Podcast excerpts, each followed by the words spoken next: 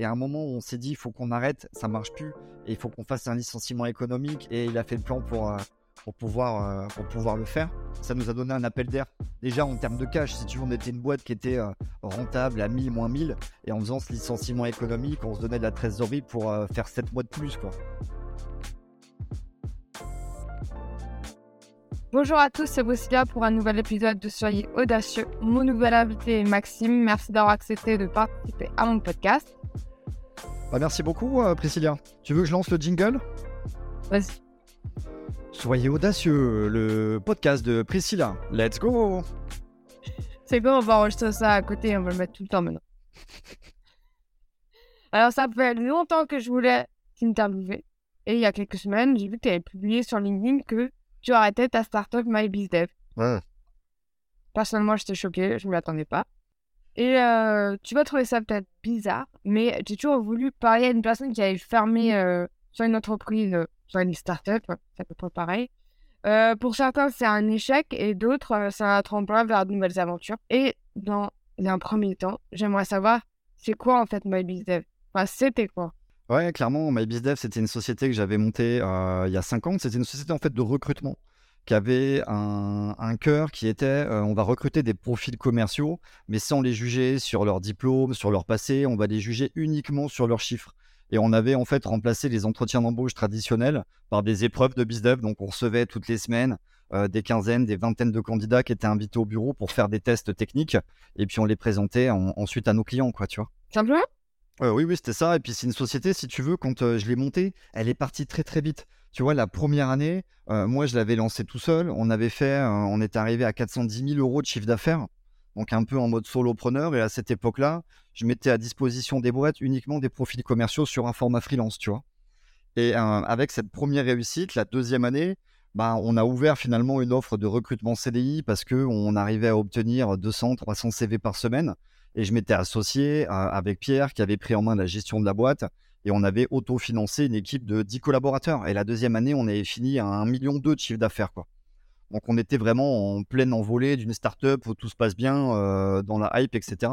Et après, on dit startup, mais jusqu'à ces deux premières années, on avait tout autofinancé. C'était un bootstrap de brique par brique, en quelque sorte. Et c'est ta première boîte? J'en avais déjà fait une euh, avant, une boîte de courtage que j'avais aussi arrêtée, mais pas dans les mêmes circonstances parce que j'étais tout seul, ça n'a jamais vraiment décollé. Je m'étais battu un an et demi et puis après j'avais switché sur, euh, sur MyBizDev. Quoi. Donc ça veut dire que tu as, l'amour pour le commercial, le sales bah, si tu veux, moi, dans mon passé, j'ai toujours fait que ça. Hein. Tu vois, le commercial, je l'ai commencé en 2008, euh, dès la sortie du lycée. Et j'avais travaillé dans des boîtes internationales, Xerox, Mars. Enfin, il y a même des gens qui disent que j'ai BizDev tatoué dans une partie de mon corps, Priscilla. J'ai ça dans le sang. Euh, et, clairement, et en fait, la boîte qui s'appelait MyBizDev et qui mettait à disposition des BizDev, c'était euh, limite la continuité de mon histoire personnelle, quoi, tu vois. Comment on fait pour monter euh, une startup? J'aimerais savoir ton avis. Comment ça s'est passé?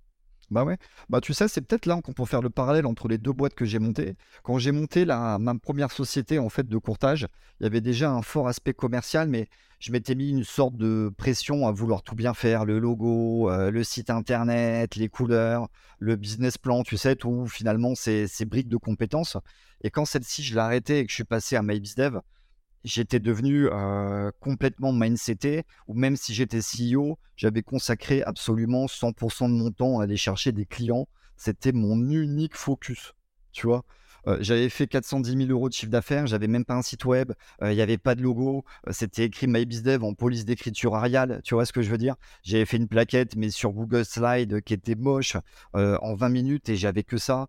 Et j'étais vraiment mais, déterminé à, à chercher que des clients et faire du chiffre. Quoi. D'ailleurs, je pense que c'est pour ça que ça avait, euh, que ça avait, c'était bien parti d'ailleurs. Et parce qu'il y a plein de boîtes qui sont là à se dire on va faire quel logo, etc. Mais c'est pas ça qu'on attend, c'est du chiffre d'affaires et une bonne offre. Bah oui, surtout qu'au début, tu sais, quand tu te lances dans une entreprise, tu as quand même un compteur au-dessus de la tête, tu as une sorte d'épée de Damoclès tu vois, qui est, ta, euh, est ta ligne de cash finalement, comme au poker, le nombre de jetons que tu as, tu vois. Et MyBizDev, en plus, euh, vu que je la montais euh, avec rien, je l'avais dû la commencer avec 200 euros. En fait, j'avais ma ligne de compteur, elle était à la journée, quoi. Il fallait que je rentre du chiffre tous les jours pour pouvoir jouer le jour d'après, en quelque sorte. Donc c'est vrai que ça te galvanise aussi à, vraiment te concentrer vraiment que sur ça. Et tant que les entrepreneurs qui se lancent, tu sais, moi j'ai été euh, mentor de tous les incubateurs de, euh, de start-up à cette époque-là, j'en ai mentoré beaucoup. Et en fait, ceux qui se lancent avec euh, des aides chômage ou un peu de cash, finalement, ils retardent un peu cette échéance de vouloir mettre les mains dedans. Et ils sont toujours un peu dans le je vais vouloir faire du beau, faire du bien, avant de, bah, de montrer mon, ma valeur au monde, en quelque sorte, quoi, tu vois. Au monde, où déjà, on peut pas dire au monde, mais au moins à 10 personnes autour de moi, c'est déjà bien, quoi, tu vois. Toi, dans ton cas, tu n'avais pas de plan emploi, rien, et donc tu t'es dit que tu devais faire du chiffre dès le premier jour? Ouais, c'était ça, tu vois, c'était ça. Et même dans un, état d'esprit où, en fait, quand j'avais lancé MyBizDev, j'avais même pas de numéro de siret, comme beaucoup maintenant aussi font, mais j'avais pas pris de numéro de siret avant d'avoir mon premier client, tu vois. Mon premier client voulait me prendre trois commerciaux, c'était mon premier contrat. D'ailleurs, c'était un de mes plus gros, le premier, un contrat à 12 000 euros par mois. Et j'ai créé le numéro de siret bah, pour pouvoir lui envoyer une facture, en fait, tu vois. Ça s'est fait avec lui, quoi.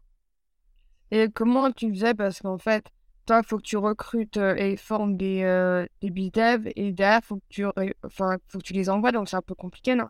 Ouais, bah ça fait une double vie où en fait la moitié de ta vie c'est prospecter et faire des meetings clients et l'autre moitié de ta vie c'est faire du sourcing et faire des meetings candidats, quoi, tu vois? Tout Mais effectivement, tu as vraiment une, une notion de volume. Bah ça, je l'ai fait tout seul la première année. Mais la deuxième année, c'est là où, quand on est passé en mode CDI avec mon associé Pierre, on s'est structuré, on, a structuré un service RH et, euh, et, on avait quand même une boutique avec 10 bonhommes, tu vois, en fin d'année 2 euh, qui, tournait, euh, qui tournait à plein régime, quoi. J'ai l'impression que tu sortais d'une école de commerce. C'est vrai ou c'est faux bah moi j'ai eu 6,2 au bac Priscilla, donc j'ai même pas été admis au repêche, il faut avoir 8 pour les repêches, tu vois. Sérieux Bah oui, c'est pour ça que j'ai commencé, ça fait 15 ans que je fais du bizdev et que je suis pas si vieux que ça, quoi. C'est que j'ai vraiment commencé à 19 ans ce métier-là. Mais comment t'es arrivé là-dedans en fait? C'est quoi la vraie histoire?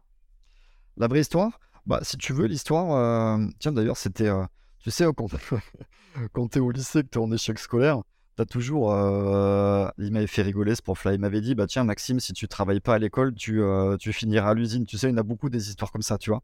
Sauf que moi, ce qui était assez rigolo dans mon histoire, bah, c'est que quand j'ai raté mon bac, deux semaines après, j'ai fini à l'usine. Tu vois, le prof avait vu, avait vu très clair en fait dans ce jeu-là, tu vois.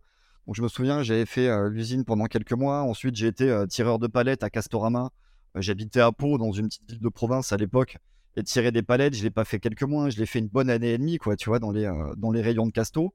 Et je me souviens qu'à cette époque-là, c'était la crise de 2008, là, les subprimes. Et les mecs au magasin nous disaient ça va être la crise, il va, falloir se serrer la ceinture pendant les trois prochaines années. Euh, nous, quand on est employé magasin, de toute façon, on est au SMIC, donc la ceinture, elle est déjà serrée au quotidien, quoi, tu vois. Et c'était d'ailleurs ce jour-là où j'avais décidé de tout plaquer. D'ailleurs, j'étais parti dans une ville un peu plus dynamique à Montpellier et j'avais pas choisi d'être euh, commercial spécialement. J'allais euh, devant le PC à Pôle emploi et en fait, je postulais partout, quoi, tout simplement, tu vois. Et les boîtes de commerciaux sont celles qui m'ont rappelé le plus vite et qui m'ont donné des entretiens pour me faire bosser, quoi, tu vois je postulais absolument à toutes les annonces, quoi. Tu vois, que ce soit commercial, euh, employé de boutique ou euh, déménageur ou maçon, quoi. Et finalement, c'est un peu le commercial qui m'a choisi euh, plus que l'inverse. Ouais, j'allais dire, en fait, c'était du hasard. Oui, ouais, ouais, c'était, c'était, le destin. Et je me souviens que, en fait, dès que je suis rentré sur un plateau de commercial pour faire des entretiens et que j'ai senti l'ambiance avec les mecs au téléphone qui faisaient des rendez-vous, etc., en fait, tout de suite, j'ai été hyper excité par vouloir faire ce métier-là, comme une sorte de coup de foudre finalement. Et je pense que tu vois le lien avec MyBizDev. En fait, la société de recrutement que je voulais, que je voulais créer était une société capable bah, d'emmagasiner aussi des profils comme moi et son diplôme, tu vois. Parce qu'avant d'avoir mon premier job de commercial, je vais pas te cacher que des CV, j'en ai envoyé 10 000 et j'avais eu énormément de fins de non-recevoir sur, bah, sur mon passé, quoi, tu vois. Est-ce que tu penses que tout le monde peut devenir commercial? Bah, en fait, tout le monde peut devenir commercial. Ensuite, euh, il faut, faut bosser, quoi. Tu vois, il n'y a pas de secret, hein, finalement. moi, je dis, ah, est-ce qu'on a besoin vraiment de diplôme? On peut avoir euh, l'audace euh, de s'y mettre en se disant, pourquoi pas, j'aime bien parler avec les gens, etc. Peut-être que j'arriverai à leur vendre quelque chose. Bah oui, souvent, tu vois, je dis, dans le business, c'est un peu le seul métier où tu peux rentrer et apprendre sur le terrain si tu es accompagné de collègues bienveillants et de managers qui t'apprennent des choses. Je sais pas, tu vois, demain, euh, tu veux faire de la fusion-acquisition ou euh, du conseil, il faut quand même peut-être avoir des bases techniques. Tu vois ce que je veux dire? Demain, tu veux être médecin ou avocat, c'est pas possible en fait sans diplôme, et heureusement d'ailleurs, tu vois qu'il y a des certifications. Mais le commercial, bah, c'est un métier où tu peux mettre les mains dedans en partant de rien, quoi. Et c'est ça finalement qui fait la beauté de ce métier, c'est que c'est un métier qui peut être accessible à tout le monde, quoi. Et j'ai remarqué un truc, parce que je travaille avec des startups moi aussi, qui ont des, des, des commerciaux. Et avoir des commerciaux en France, c'est un peu game changer quand ils signent des contrats avec euh, leurs euh, prospects. Quand ils leur disent oui, en plus, euh, on est basé à Strasbourg, on est en France, etc. On a bien l'accent français. J'ai l'impression que ça aide aussi. Bah oui. Mais tu sais, moi qui connais les coulisses de pas mal de startups, hein, je vais te dire, hein, en tout cas dans le B2B, donc dans la vente aux professionnels, logiciels, marketplace ou après tu as plein d'autres entreprises, toutes celles qui cartonnent sont galvanisées par une culture commerciale, tu vois. Et cette culture-là, on n'en parle jamais. Mais si tu regardes même les licornes, Jonathan chez Aircall, euh, Miro ou Payfit, les mecs sont tous des passionnés de sales. Jonathan chez Aircall aujourd'hui, euh, il est valorisé à plus d'un milliard et demi, je crois. Il parle d'être euh, un centaure, il est dans 55 pays. Moi, j'ai connu Aircall quand ils étaient 6 dans un bureau, mais Jonathan au bureau ne parlait que de sales. C'était son focus numéro un, en tout cas dans leur conversation interne, tu vois. Et toutes les boîtes qui cartonnent, Peut-être qu'en façade, ils vont parler de produits de marketing, mais en fait, dans leur cœur culture, mais leur commercial est une partie intégrante, tu vois. Et de toute façon, il y a le trois quarts des boîtes qui ne font pas de business sans, sans sales, en fait. Bah oui, bah ouais. Pas de sales, pas de business, tu vois. non, mais c'est une réalité. Et aujourd'hui, les gens, ils se battent pour avoir des sales. Ouais, ouais, c'est sûr. Et je peux te le, le dire avec MyBizDev, tu sais, ma société de recrutement, elle ne fonctionnait plus et on a dû la liquider, mais pas parce qu'on manquait de clients. J'avais 150 postes ouverts tous les jours, on m'ouvrait mes, mmh. mais des dizaines de missions en fait sur MyBizDev, mais j'avais plus de candidats, j'avais plus personne à leur proposer, tu vois. Non mais c'est fou, on m'a raconté comme quoi les sales étaient très volatiles et c'était compliqué. Euh, avant le Covid, je recevais 250, 300 CV par semaine. Et en 2021, il y avait des semaines, on recevait 4 et 5 CV il n'y avait plus de CV. Donc il y a cette notion de volatilité, mais il y a aussi cette question d'image. Bon, il y a quelque chose qui m'a choqué profondément, c'est quand euh, fin 2021, début 2022, je suis allé faire le tour avec mon bâton de pèlerin de toutes les écoles de commerce, tu sais, euh, BTS, IUT, mais euh, top 10, top 30, quoi, tu vois. Et je suis allé pitcher le commercial, et au début de chaque pitch, quand je leur disais, bah tiens, qui est intéressé par les métiers du commercial, il n'y a absolument personne qui levait la main. Je leur disais qui est intéressé par le marketing, il y avait toutes les mains qui se levaient. Une fois, il y a une de leurs profs principales, elle les a repris, elle leur a dit mais vous savez, les gars, que votre master, il s'appelle Master Business Development, tu vois. Elle était gênée, en fait, devant moi. À la fin de mes pitchs, tout le monde levait la main pour aimer ce métier-là, mais en fait, ils en avaient vraiment, les élèves, une mauvaise image, et ils imaginaient ce métier-là comme moi à l'époque chez Xerox, avec la petite mallette, aller taper aux portes, tu vois, alors que le métier a complètement changé. Et en fait, euh, ils n'ont pas la bonne information, personne va les voir. Et en fait, on est sur une population qui n'est pas renouvelée, quoi, tu vois. Donc oui, c'est volatile, mais parce qu'il n'y en a juste pas assez. Bah oui, parce qu'en fait, euh, moi, il y a trop de personnes dans le marketing, la communication, etc. Il y en a une flopée, et je pense que une partie de ces gens devront automatiquement euh, changer d'emploi parce que ça, il n'y aura pas assez de place. Et tu sais, je vais te dire, hein, déjà, il y a 5-6 ans, quand les gens, les jeunes, ils sortaient de leur école de commerce, payaient une fortune, il y avait tellement déjà de candidats en marketing qui rentraient sur des postes, payés 26, 27 000 de fixe, tu vois ce que je veux dire? Je dis pas que c'est mal, mais je dis juste que quand tu t'es pris un crédit d'école de commerce sur le dos, bah, si tu es sur des salaires à 27 ou que tu finis à 32, euh, bah, typiquement, il va te falloir trois générations pour rembourser ton crédit, quoi, tu vois? Alors qu'en fait, euh, les sales, c'est tellement prisé ces temps-ci qu'il y a des belles coms à se faire. Ouais, ouais, il y a des super salaires hein, qui se lancent. Donc, on va justement euh, passer sur. Euh, c'est bien, tu m'as donné un peu le bâton pour euh, poursuivre. Il n'y a pas assez de personnes qui postulaient à partir de 2021, c'est ça? On n'avait plus de profil, tu vois. Mais je parle du commercial. Après, il y a eu aussi beaucoup d'autres corps de métier où c'était compliqué, tu vois. Mais dans le commercial, en fait, même dans des postes de start-up sexy avec des bons packages, c'était compliqué. Tu sais, on a mis en avant les restaurateurs, les pharmacies, les commerçants, les bullshit jobs. Et je leur disais, les mecs, on n'est pas sur des bullshit jobs. Hein. Euh, moi, j'avais des postes ouverts. Euh, n'importe quel junior, il rentrait à 35 plus 10, euh, avec des semaines de 4 jours, dans des startups, full remote. Enfin, tu vois ce que je veux dire. Et même pour des job desks comme ça, on n'arrivait plus à trouver des mecs, quoi. Et c'est ça qui a amorcé la fermeture de ta boîte? En fait, je pense qu'il y a, il y a plein de choses. C'est l'accumulation de choses et de décisions. Mais en fait, c'est ça qui a, qui a commencé à faire péricliter l'activité, tu vois. Après, moi, en tant que dirigeant, j'ai fait des choix et, euh, j'en ai fait plein, mais j'ai pas fait euh, ceux qui m'ont permis de redresser la barre. Tu vois, je pense qu'il y a quand même pas mal de boîtes de recrutement, peut-être qu'on tirait leur épingle du jeu, il y en a qui tournent, ils n'ont pas tous fini comme moi devant le juge du tribunal de commerce, quoi, tu vois. Mmh. mais c'est dur. d'ailleurs. C'est dur de faire les bons choix, en fait, tu fais des choix. Ouais, ouais, ouais. En espérant qu'il soit bon. Tu vois, typiquement, quand c'était euh, l'annonce du Covid, je me souviens très bien de cette annonce-là parce que trois semaines avant, j'avais, j'avais finalisé une petite levée de fonds en seed. On s'était financé depuis, depuis le début, on avait du cash. On voulait accélérer pour ouvrir des villes. On avait fait un seed avec des business angels très sympas qu'on avait pris aussi pour eux en tant que bonhomme pour nous aider à structurer notre board et nos prises de décision. Ils nous avaient donné 150 000 euros, enfin investi. On avait mis 150 000 euros aussi de crédit bancaire et on avait notre trésorerie. On avait pris des bureaux à Lille. J'avais cinq embauches qui devaient commencer le mercredi quand Macron il avait confiné le lundi, tu vois. Et la semaine juste avant, j'avais fait imprimer mes petites tables avec mes logos. On avait fait le déménagement euh, sur l'île, euh, tu vois. c'était plutôt rigolo, quoi. Oh là là, et franchement. Comme quoi, destin. J'ai l'impression que beaucoup de personnes ils lançaient des trucs à ce moment-là. Ouais. C'est. Ah ouais. Bah, t'en as beaucoup qui se sont lancés, hein, ça aussi, euh, pour acheter des boîtes et, euh, et, des carrières, tu vois. Moi qui vends du recrutement, franchement, dès le lendemain du Covid, j'avais un chiffre d'affaires de 140 000 euros par mois. J'avais des charges, je crois, je devais être dans les 65 000 euros de charges par mois. Et en fait, dès le lendemain, de mes 140 000, je passe à 25 000 et mes charges restent à 60. Tu vois ce que je veux dire? Et donc, une boîte qui s'est autofinancée depuis le début et qui a toujours été rentable, du jour au lendemain, en 24 heures, bah, je passe d'une boîte qui est rentable et qui marche à une boîte qui perd 40 000 euros par mois. Tu vois, c'était comme si, même moi, j'avais pris une sorte de, de, coup de flashball et de coup de poing dans les côtes. quoi. J'étais tombé sur les genoux et soufflé. Tu vois ce que je veux dire? Mais là, t'as l'air d'en rire, ça. C'est beau. Ouais, ouais, ouais. Mon associé avait d'ailleurs euh, bien tenu la boutique, tu vois, euh, pendant les, mois du confinement, dans la gestion, euh, fait les plans. On avait pris. Après, tu sais, on, était en France, on avait la chance que l'État avaient mis en place tous les PGE, qu'ils avaient surtout aussi maintenu les salaires, tu vois, pour les CDI. Donc finalement, le niveau, le niveau de, de charge avait, avait été financé grâce à ça assez rapidement, quoi, tu vois. Mais un peu comme ce truc de l'argent, quand il y en a beaucoup qui ont créé des nouvelles choses pendant cette époque-là, nous, le fait d'avoir pris ce cash en réserve, moi, j'avais pris la décision typiquement de tenir la barre, tu vois, et d'attendre que ça passe, en quelque sorte. Et en fait, cette notion d'avoir de l'argent sur le compte en banque, des fois, te pousse pas vraiment à prendre les meilleures décisions. Moi, je sais que pendant le Covid, tous les cabinets de recrutement s'étaient tous mis à faire de la formation, alors qu'ils n'avaient aucune légitimité là-dedans et que euh, ce n'étaient pas des formateurs. Tu vois D'ailleurs, ça a un peu brisé le marché de la formation parce que tout le monde disait les formations pendant le Covid, ça sert à rien, la formation c'est nul, quoi, tu vois.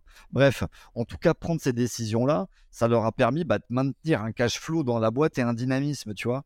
Nous, on avait joué le jeu du chômage partiel de l'État et pendant ce chômage partiel-là, on avait décidé de pas faire bosser les gars, en fait. C'était le jeu. L'État paye les mecs et les mecs bossent pas. C'était comme ça. D'ailleurs, tu as beaucoup de boîtes qui ont fait bosser des mecs en touchant le chômage partiel c'est encore des zones d'ombre, mais il y a peut-être des choses qui vont se passer. Nous, on avait joué, on avait pris le choix, la décision de jouer selon les règles, tu vois, et de pas faire bosser les gens. Et je pense que ça serait un choix à refaire, j'en ferais le même de toute façon, quoi, tu vois. On s'est quand même mis sur un petit nuage, tu vois, sur une zone de confort, quoi. J'avais même un de mes copains qui est un, consultant en management, un ancien militaire. Il m'avait dit, mais Maxime, je te reconnais pas. Tu sais, quand c'est la guerre, il me dit, il y a deux décisions à prendre. C'est soit mouvement, soit action, quoi. Mais tu peux pas rester terré derrière ton caillou parce que tu, ça marchera pas ton truc là, tu vois. Et c'est vrai qu'on est resté terré derrière le caillou pendant, euh, pendant tout le premier mois de confinement, tu vois, jusqu'à l'été, quoi, pendant six mois. Ah oui, six mois quand même. Ouais, ouais, ouais. Et euh, tu faisais quoi, toi, à côté? Bah, si tu veux, moi, en tant que dirigeant, je bossais et je faisais des choses, tu vois. Mais une boîte de 10, euh, je peux, je peux pas récupérer les activités de tout le monde, tu vois. Donc, on bossait sur la relance et notamment pendant cette période-là, avec mon associé, on avait eu des financements BPI qui faisaient partie des crédits pour se digitaliser. toutes les boîtes avaient eu des, euh, des crédits pour passer en mode digital. Et nous, on avait décidé bah, de construire une plateforme technique qu'on n'avait pas du tout. On faisait notre recrutement, euh, on faisait nos profils tout à la main par mail, mais dans le but de préparer la relance et, euh, la fin du confinement, parce qu'on savait très bien que savait très bien que les gens allaient avoir besoin d'avoir beaucoup de commerciaux. Tu sais, quand c'est la crise, moi, je suis rentré dans ce métier-là en 2008 quand c'était la crise. Et sur les sites d'emploi, quand je postulais partout, 80% des jobs, c'était commercial. Et en fait, le commercial, quand dans les boîtes c'est dur, il faut des sales. Quand ça va bien, il faut des sales. C'est un peu la fonction anti-crise. Donc en fait, j'étais intimement persuadé qu'en attendant que euh, ce premier confinement passe, bah, finalement, le business allait repartir tout de suite. Et, ça n'avait pas manqué chez moi. Quand on avait été déconfiné euh, début juillet, j'avais fait bosser tout le monde tout de suite donc gros investissement, et on avait récupéré mais des, euh, des postes ouverts euh, par dizaines et centaines très rapidement, quoi, tu vois. Mais en fait, c'est mon pipe candidat qui a pâti, c'est pas mon pipe client. Tu vois. J'allais dire, il y avait personne par contre qui postulait. Et en fait, à la suite de ça, on se relance pleine balle.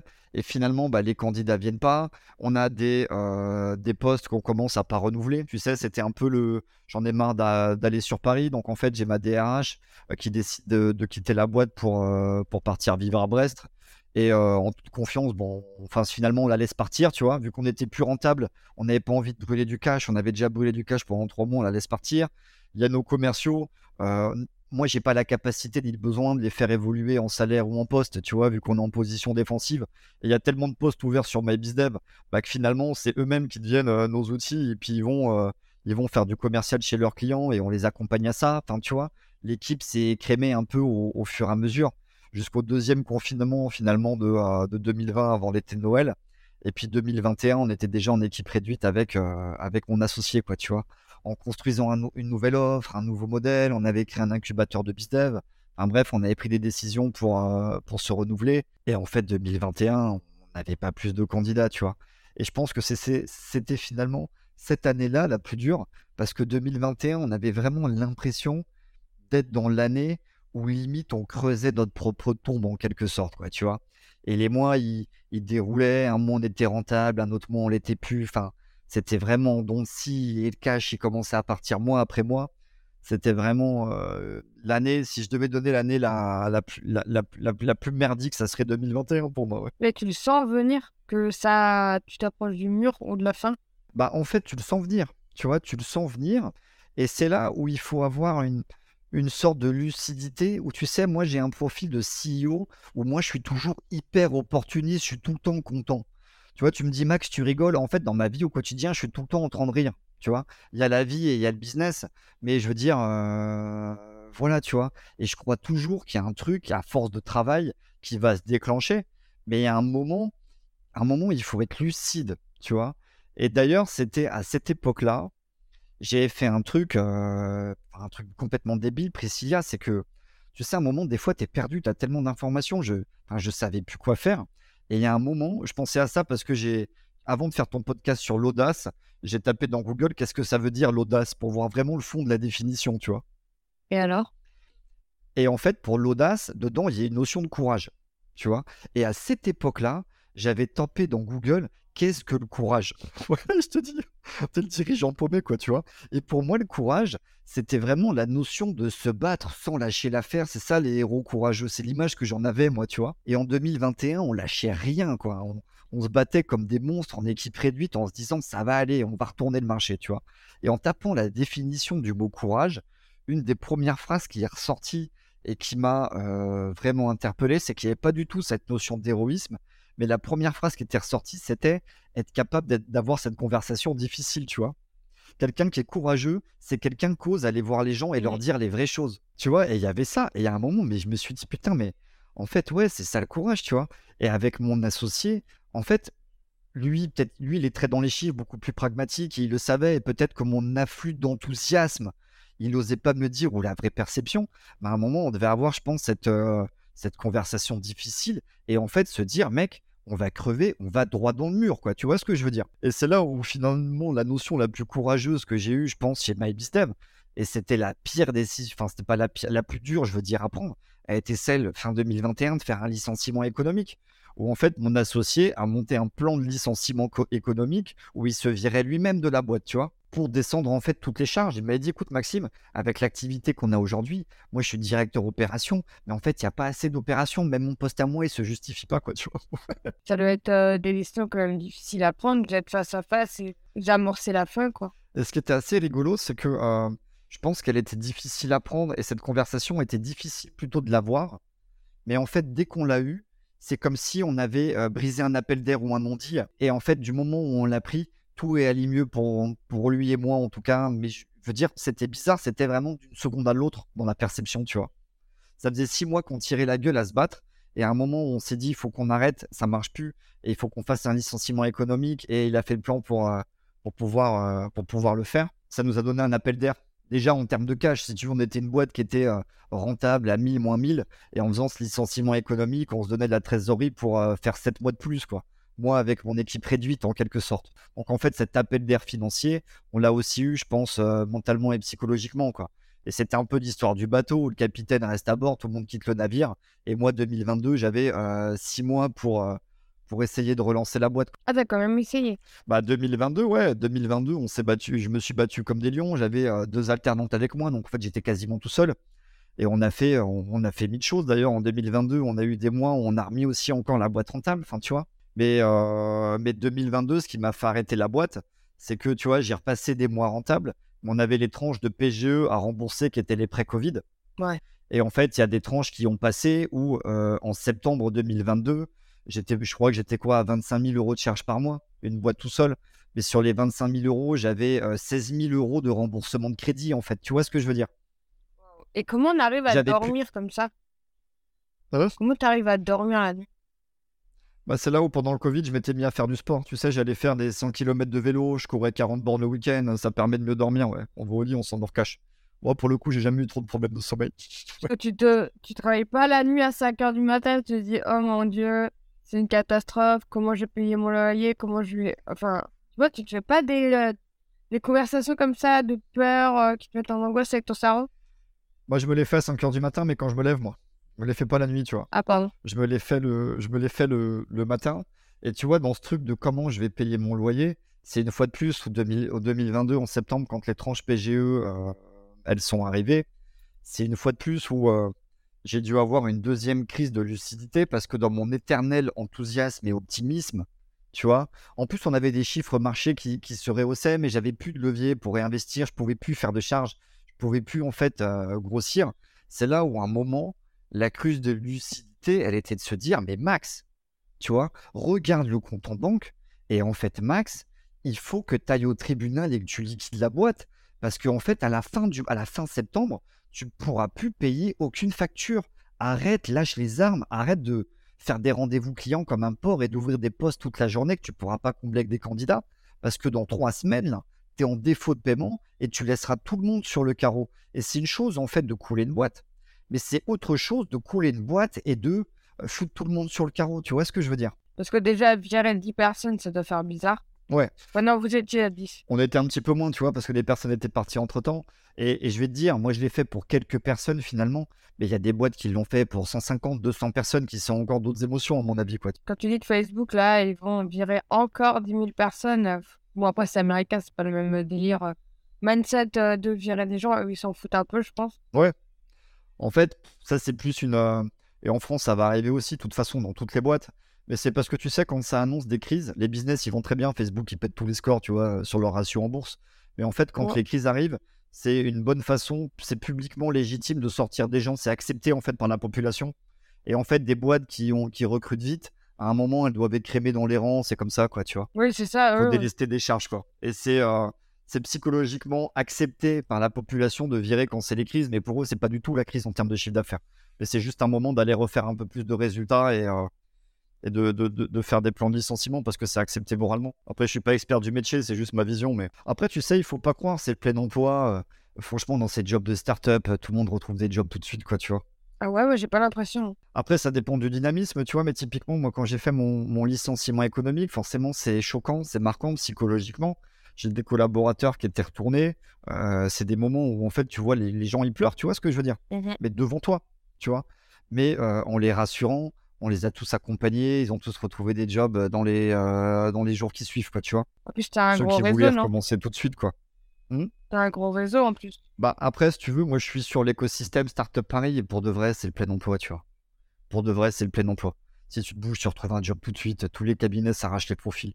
Ils sont tous comme moi, avoir son poste ouvert et personne à foutre dedans, quoi. Tu vois, pour de vrai. Hein. C'est fou. Et ça fait quoi d'être devant le tribunal? Enfin, devant le juge au tribunal, je veux dire? Franchement, devant le juge, tu sais, quand il va, c'est. Euh, ça reste quand même assez impressionnant. En fait, déjà, quand il va sur la feuille de papier, tu te rends compte qu'il y a 80 boîtes et qu'il euh, va y avoir des procès toute la journée. Tu vois les tribunaux dégorgent de mecs euh, qui, euh, qui, qui arrêtent des boîtes. les juges ont été. c'est un gros dossier à monter.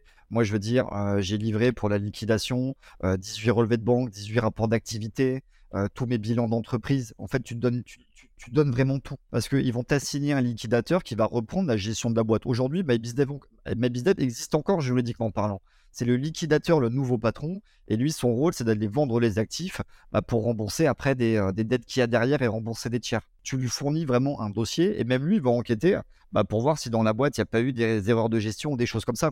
Et là, je suis dans cette étape-là où c'est euh, où c'est encore en cours.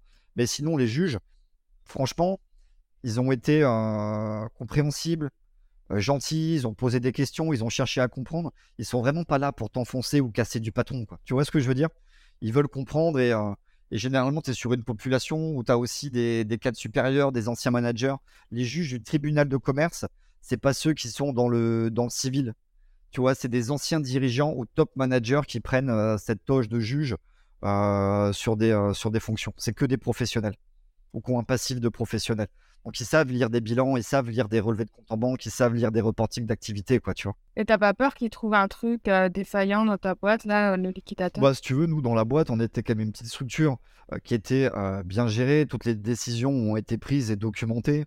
En soi, en soi, il n'y a pas de défaillance. Tu vois, les défaillances qu'il peut y avoir, c'est typiquement euh, quand avant les liquidations, tu as de l'argent qui part à gauche à droite, quoi, tu vois. Moi, MyBizDev, j'étais un espèce de forcené débile, même dans cette boîte-là, je m'étais jamais payé en salaire, je misais tout sur les actions, quoi, tu vois.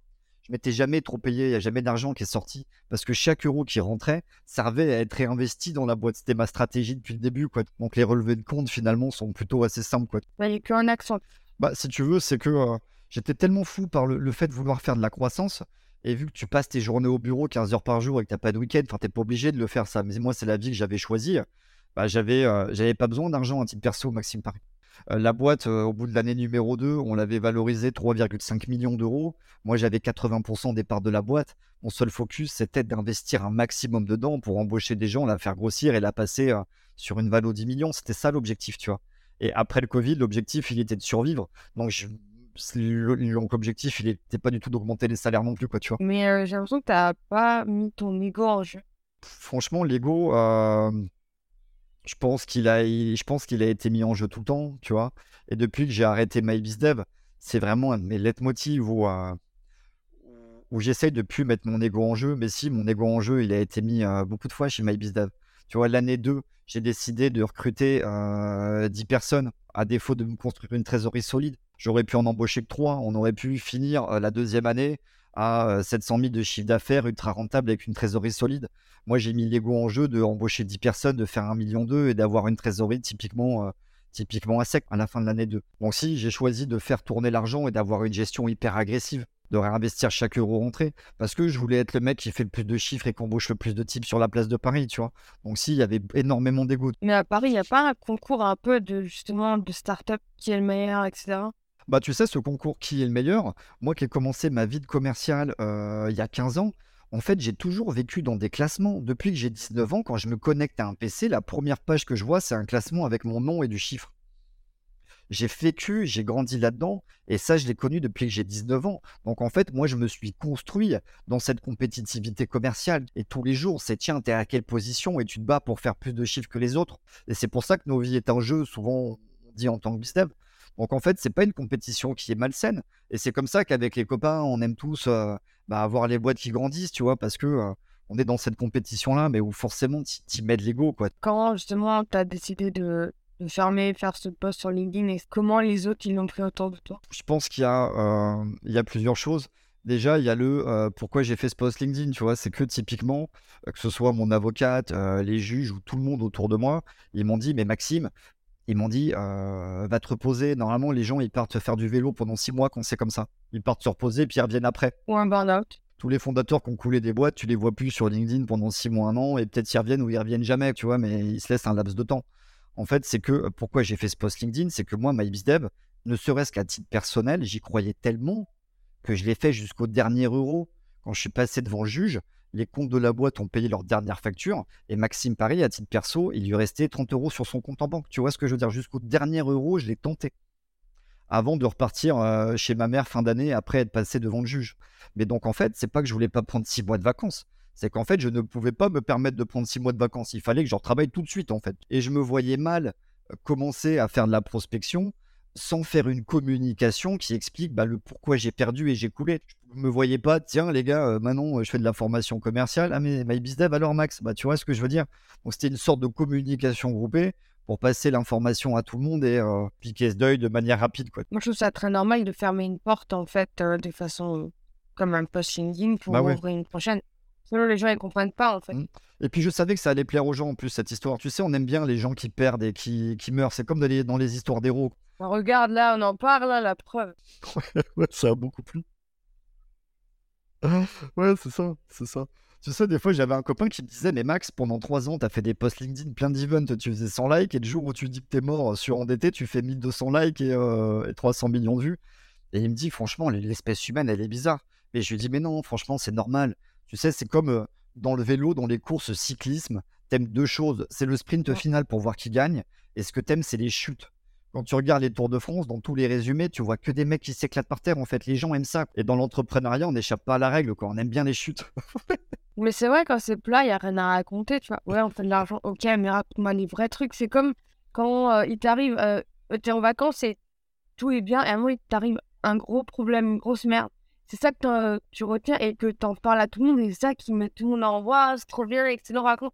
Même si, sur le moment, c'était horrible, t'avais envie de te pendre, mais en fait, ça donne tellement d'émotions, c'est tellement c'est trop bien vivre des trucs en fait difficiles parce que quand tu les racontes, c'est autre chose que ouais, alors en fait, je vais voir ma boîte, on a fait un million, on a recruté, on a fait un million, on a fait un tour de table, on l'a levé des fonds et tout. Ouais, c'est pas drôle.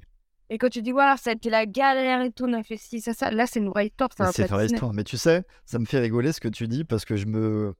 Tu sais, c'est vu que je suis en train de me relancer, là, je suis sur des cycles courts avec des émotions que je vis au quotidien. Et en fait, à chaque fois que j'ai une décision à prendre, à chaque fois, ça me fait penser, tu sais, au dessin animé quand t'as le personnage, il est dans la rivière avec son radeau. Et à un moment, t'as deux chemins. Avec le chemin où t'as les éclairs et la tempête et le chemin où tout est calme, tu sais, là.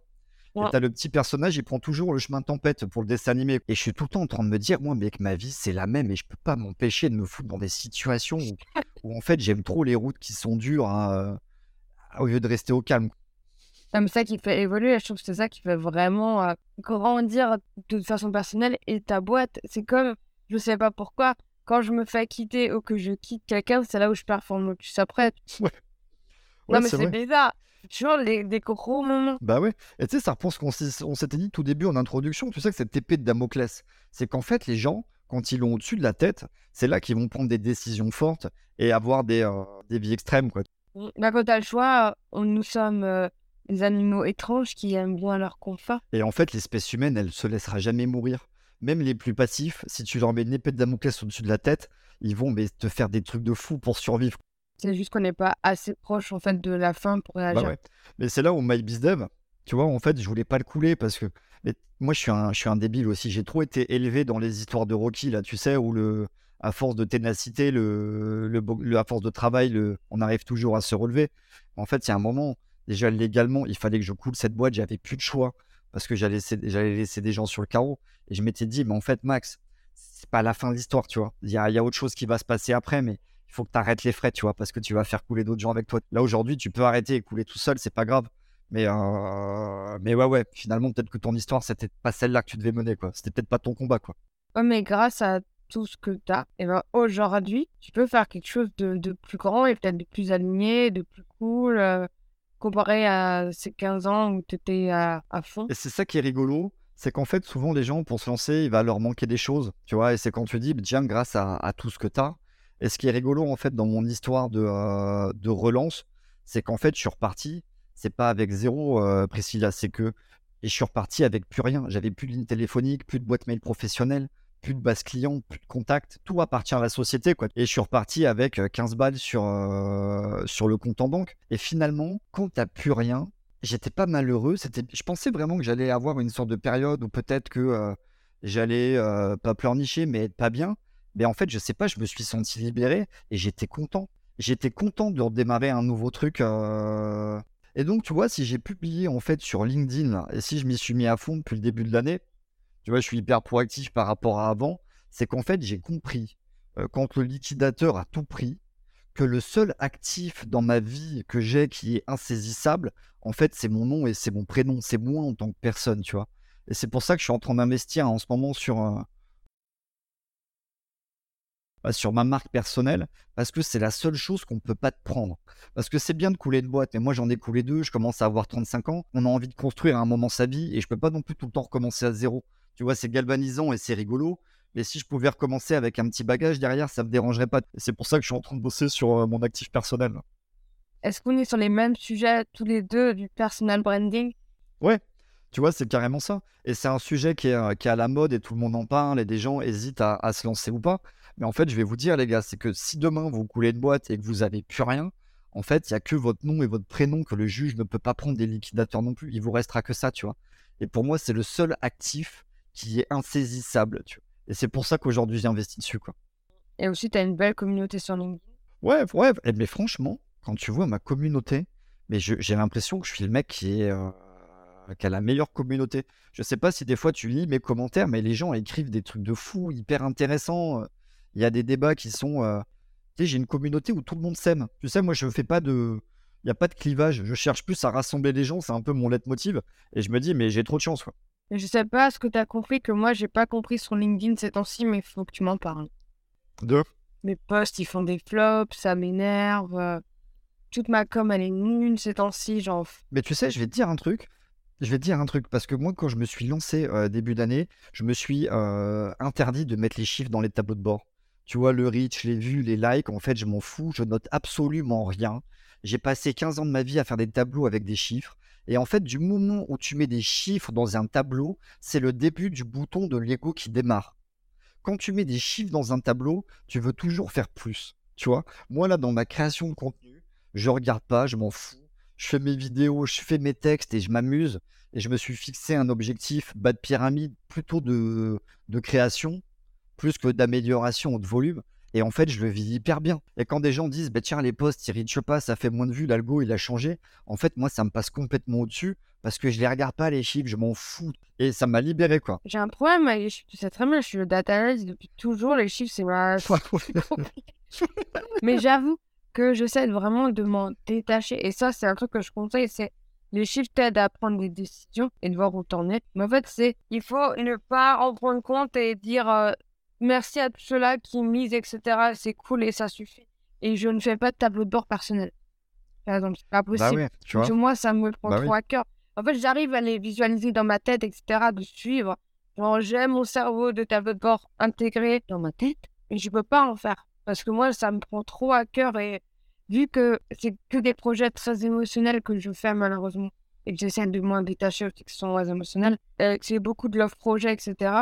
Quand ça marche pas, j'ai l'impression que c'est moi qui marche pas. Bah oui, mais tu sais, moi ça veut pas dire que j'ai pas de chiffres, hein. j'en tiens quand même des chiffres. Tu vois, je fais, malgré que je sois tout seul aujourd'hui, euh, je sais pas si je suis psychopathe ou pas, mais je me fais toujours mes euh, OKR à la semaine, je me fais mes monthly, je me fais mes brief quarter tu vois, alors que je suis tout seul. Je me suis fait mon évaluation de, fin d'année de compétences euh, fin décembre. alors Maxime, ça va? Oui, alors cette année. Euh, voilà, c'est ça, quoi, je te jure. Le dernier monthly, je me suis engueulé et je me suis fait un reporting, je me suis mis deux taloches là pour bouger le cul. Là. Ouais, j'aime bien ces, ces, phases de prise de recul. Et je note des chiffres, mais je, je, note pas les chiffres du reach ou des likes des réseaux sociaux parce que pour moi, ceux-là, ils t'amènent toujours droit dans le mur, tu vois. Ils t'amènent que dans les Mais c'est des vanity metrics. Bah oui, mais tous les gens sur LinkedIn qui disent il faut pas noter des vanity metrics, le mot d'après ils te disent bah j'ai fait 3 millions de vues, euh, tu vois ce que je veux dire? À chaque fois je comprends pas le c'est le paradoxe de l'être humain quoi. Notez pas les, metrics, mais par contre regardez la semaine dernière j'ai fait euh, X euh, milliers ou centaines de milliers ou millions de vues quoi. je suis là mais les gars, j'ai bien vu post comme vous on est clairement dans une guerre d'ego là, tu vois, entre les lignes quoi. Et tu sais sur LinkedIn, moi je suis parti à fond vidéo là, c'est début d'année. Parce que mon truc, c'était d'être. Pour moi, il faut être régulier et puis il faut réussir à poster. Je sais pas écrire, je fais des fautes d'orthographe partout. Enfin, c'est pas facile pour moi l'écriture. La vidéo, c'est beaucoup plus facile. Et sur LinkedIn, la vidéo, jamais personne n'en a fait avant, alors qu'on sait que c'est un format qui, fonctionne. En soi, ça attire les gens. Et parce que, en fait, LinkedIn ne mettait pas de reach quand tu postais des vidéos. Il mettait pas de vues. Tu sais, il mettait des lectures de vidéos. Et il mettait pas en avant ses contenus. Et si je m'en étais tenu à ces chiffres-là, j'aurais jamais fait de vidéo. Tu vois? Parce que LinkedIn les mettait pas en avant en termes de reach. C'est pour ça que personne n'en a jamais fait quasiment sur ce réseau social, quoi, tu vois. Parce que moi, j'ai des bouts de, vidéos que j'ai fait pour l'Instagram, donc je me dis, est-ce que je vais essayer de les mettre dessus? Bah, essaye. Et quand tu es arrivé chez ta mère avec tes bagages, il s'est passé quoi? Elle t'a dit, ah, Maxime, bienvenue. Ta chambre d'ado est là. Putain, ouais, c'est ça. Bah, tu sais, je l'avais déjà fait pour ma boîte d'avant, là, tu vois. Ouais, c'était. Bonjour. Ouais, salut, j'arrive. Tu sais, en plus, sais, je. En fait, en tant que CEO, t'as toujours la poker face. Donc, tu sais, quand on s'appelle le dimanche, ça va, ouais, ouais, ça va. Et puis, elle comprend pas le dimanche d'après. Et je lui dis, bon, bah, vas-y, je rentre demain, là, tu vois. Tu C'est. Ouais, tu rentres, c'est-à-dire en week-end? Non, non, pétés. ouais, ouais, je- Ouais, je- ouais, c'est fini finalement, j'arrive là. Euh, je pense que c'était. euh, Et franchement, en fait, je crois que j'ai dépoussé la porte. On a eu un. Je crois qu'on a explosé de rire, tu vois. Il y a eu un petit sourire complice. On, a... on s'est mis à marrer. Et puis j'ai fait un câlin à ma maman. Elle était contente de me voir, tu vois. Il n'y a pas, il y a pas d'âge pour faire des câlins à sa maman. Et euh, après, j'ai quand même eu. T'as 35 ans, on a encore des bébés. Bah ouais. Après, j'ai eu le droit, quand on faisait le, quand on faisait le lit de ma chambre d'ado, j'ai quand même eu droit au. euh, Je sais pas qu'est-ce que j'ai raté avec toi, euh, Maxime, tu vois. Ah, c'est violent. Ouais. Bah, il fallait qu'elle se. Mais tu sais, c'était elle. Tu sais, on, on se morfondant elle, tu vois, avec de l'empathie. et C'est elle qui était déçue, c'était pas contre moi, quoi. Et je lui ai dit, mais maman, moi je suis heureux, tout va bien, tu vois. Et puis voilà, quoi. Et puis c'est passé. Et puis après, elle m'a dit, bon, bah alors tu vas chercher un travail où maintenant, tu vois, enfin la phrase qui va avec. Et je lui ai dit, maman, tu sais très bien que j'en retrouverai jamais, quoi, tu vois. Alors, encore, tu vas enfin prendre Et un puis après, elle a pas cherché à comprendre. Le lendemain matin, elle m'a vu euh, debout derrière mon PC à tabasser les touches à 4h30. Enfin, elle s'est dit, ok, ce mec-là, il est en mission, il a, il a des problèmes psychologiques, je vais le laisser tranquille, quoi. Attends, à 4h30 du mat? En fait, si tu veux, c'est que. euh, bah, après, moi, je me lève toujours entre 5 et 6 heures. Je suis un mec du matin. Attention, Ah, c'est tu sais, c'est tout le temps le dogme des millionnaires qui se lèvent tôt le matin. Moi, j'ai- j'ai jamais vu de millionnaire tôt le matin, mais moi, je suis un tireur de palettes. Depuis que j'ai 19 ans, je me lève à 5 heures, mais parce que tu as les camions qui m'attendaient à 6 heures à Castorama. C'est comme ça, en fait, que je me suis construit en tant que bonhomme. T'as gardé ça? Et en fait, j'ai gardé ces habitudes-là. Et en fait, le matin, c'est là où j'ai tous mes pics d'énergie. Je suis chaud bouillant. Et en fait, de d'être passé devant le juge, franchement, tu me parlais de sentiments que je ressentais tout à l'heure. En fait, j'étais énervé contre moi. J'étais énervé contre moi parce que j'avais perdu. Et en fait, je me sens aujourd'hui très revanchard. T'as refait une, une boîte, une offre? Ah non, aujourd'hui, je ne recrée pas de boîte parce que j'ai euh, j'ai pas le droit, juridiquement parlant. J'ai MyBizDev qui est, euh, qui est en porte-info. Bon, je travaille avec des, euh, des boîtes de formation où je vends mes, mes prestations, quoi, tu vois. Ah, tu peux faire ça? Ouais, ouais, bien sûr. Bah oui, tu peux travailler pour des boîtes, tu vois. Donc j'ai sélectionné une boîte, euh, une boîte de formation. Et en fait, euh, bah, il y a ma formation qui est dans leur catalogue, si tu veux. Mmh. Que je vends pas les leurs, je vends que la mienne. Et puis à côté de ça, je fais aussi euh, du coaching, euh, du coaching entreprise. Donc mes deux offres, ouais, c'est euh, coaching et c'est formation, ce que je fais aujourd'hui. Ah, mais toujours avec une grosse part, tu vois, moi, la création de contenu, aujourd'hui, j'ai investi deux jours de mon temps par semaine. De faire les vidéos et tout, tu fais que ça. Vidéo, je fais toujours du texte, mais je crée aussi beaucoup d'offres, je fais des challenges, je teste des concepts. Je fais pas mal, je lance un truc à peu près toutes les semaines, un peu nouveau là. Je m'amuse quoi. Ma vie c'est un jeu euh, aujourd'hui là. La vie est un jeu. C'était, ça l'était déjà avant d'ailleurs, je pense. Mais... Ok, je crois qu'on a fait un peu euh, le tour. Ouais. Et on va aller juste euh, rapidement sur la dernière partie. Ouais. Je veux savoir quel est ton plus grand défaut? Oh putain, mon plus grand défaut. Ouah, c'est la question terrible, ça. Comme les entretiens d'embauche, Priscilla là. Tu veux que je me dévoile à cœur ouvert, c'est ça hein? Oui. Le plus grand défaut euh, que j'ai par rapport à tout ce qu'on s'est dit, je pense que euh, ah, je dois en avoir mille. Limite, ces questions-là, faut les poser aux autres. Tu sais, j'aurais dû euh, te passer ma mère au téléphone avant le podcast. Ouais. Tu, tu lui aurais posé Elle aurait elle, dit non, mon fils est parfait, il n'a aucun Ouais, non, elle t'aurait fait, je pense, une... Sauf quand il arrive tous les 5 ans hein, chez moi. elle t'aurait fait une bonne grosse liste, je pense. Mais je pense que tu vois, c'est des fois, je peux être obstiné à en être débile. Tu vois ce que je veux dire? Ma première boîte, je l'ai arrêtée au bout de deux ans. J'aurais pu l'arrêter au bout de six mois. Tu vois, MyBizDev, euh, j'aurais pu l'arrêter pendant le premier confinement. On aurait pu la revendre euh, à un leader. Tu vois, tout d'un moment, il n'y a personne qui va dans le mur comme moi, tu vois.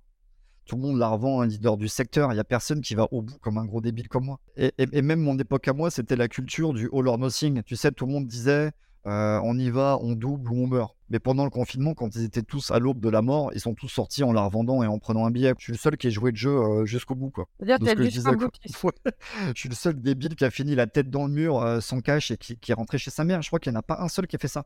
Après, tu vas me dire, il y en a peut-être plein, mais ils vont pas non plus se le, se le dire sur LinkedIn ou l'annoncer, quoi, Oui, d'un côté, tu C'est vois. aussi ça.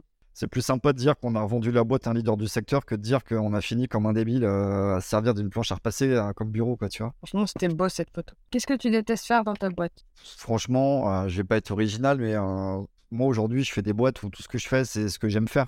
Tu vois, sinon je le ferais pas. Mais comme tout, peut-être beaucoup de dirigeants, ce que j'aime pas, c'est faire les fiches en fin de mois à la compta, tu vois. Je prends des, tu sais, j'ouvre toutes les poches, tous les blousons, je prends toutes les fiches et après je prends une pile de livres ou d'encyclopédies pour les aplatir là. C'est le pressoir à fiches Avant de les passer au scan et après de me faire engueuler parce que j'en ai paumé un tiers, quoi. Personne n'y arrive en fait. Ouais. Je vais mettre une boîte à chaussures et vous mettez tout le temps, vous stockez après. Ouais. Est-ce que tu as une anecdote honteuse ou marrante à nous partager? Ouais, ouais, honteuse ou marrante. Bah, tu sais, là, je suis dans un coworking. Euh, C'est tombé la journée où il y a des événements euh, d'entreprise, toutes les salles de réunion sont prises. Et en fait, là, je fais ce podcast, je suis assis sur des toilettes enfermées là. Mais non, c'est pas vrai Ouais, je suis sur des toilettes là. je fermais la lunette. C'est pas vrai Je te voyais moi, dans un bureau. Je t'imaginais pas dans des toilettes. Bah non, il y a tout le monde qui fait la teuf là dans le coworking, je sais pas qu'est-ce qu'ils ont, ils sont tous déchaînés aujourd'hui. Il y a du son, ils mettent de la guitare alors que c'est la journée podcast quoi, tu vois. Donc du coup, je me suis enfermé aux toilettes là. Ah mince Bon bah je suis désolée, toi, d'une prévenir. Bon, non, je suis bien, On l'aurait décalé. je suis bien. D'accord. C'est vrai que c'est très drôle, moi je m'y attendais pas. Quel est le meilleur conseil qu'on t'a donné?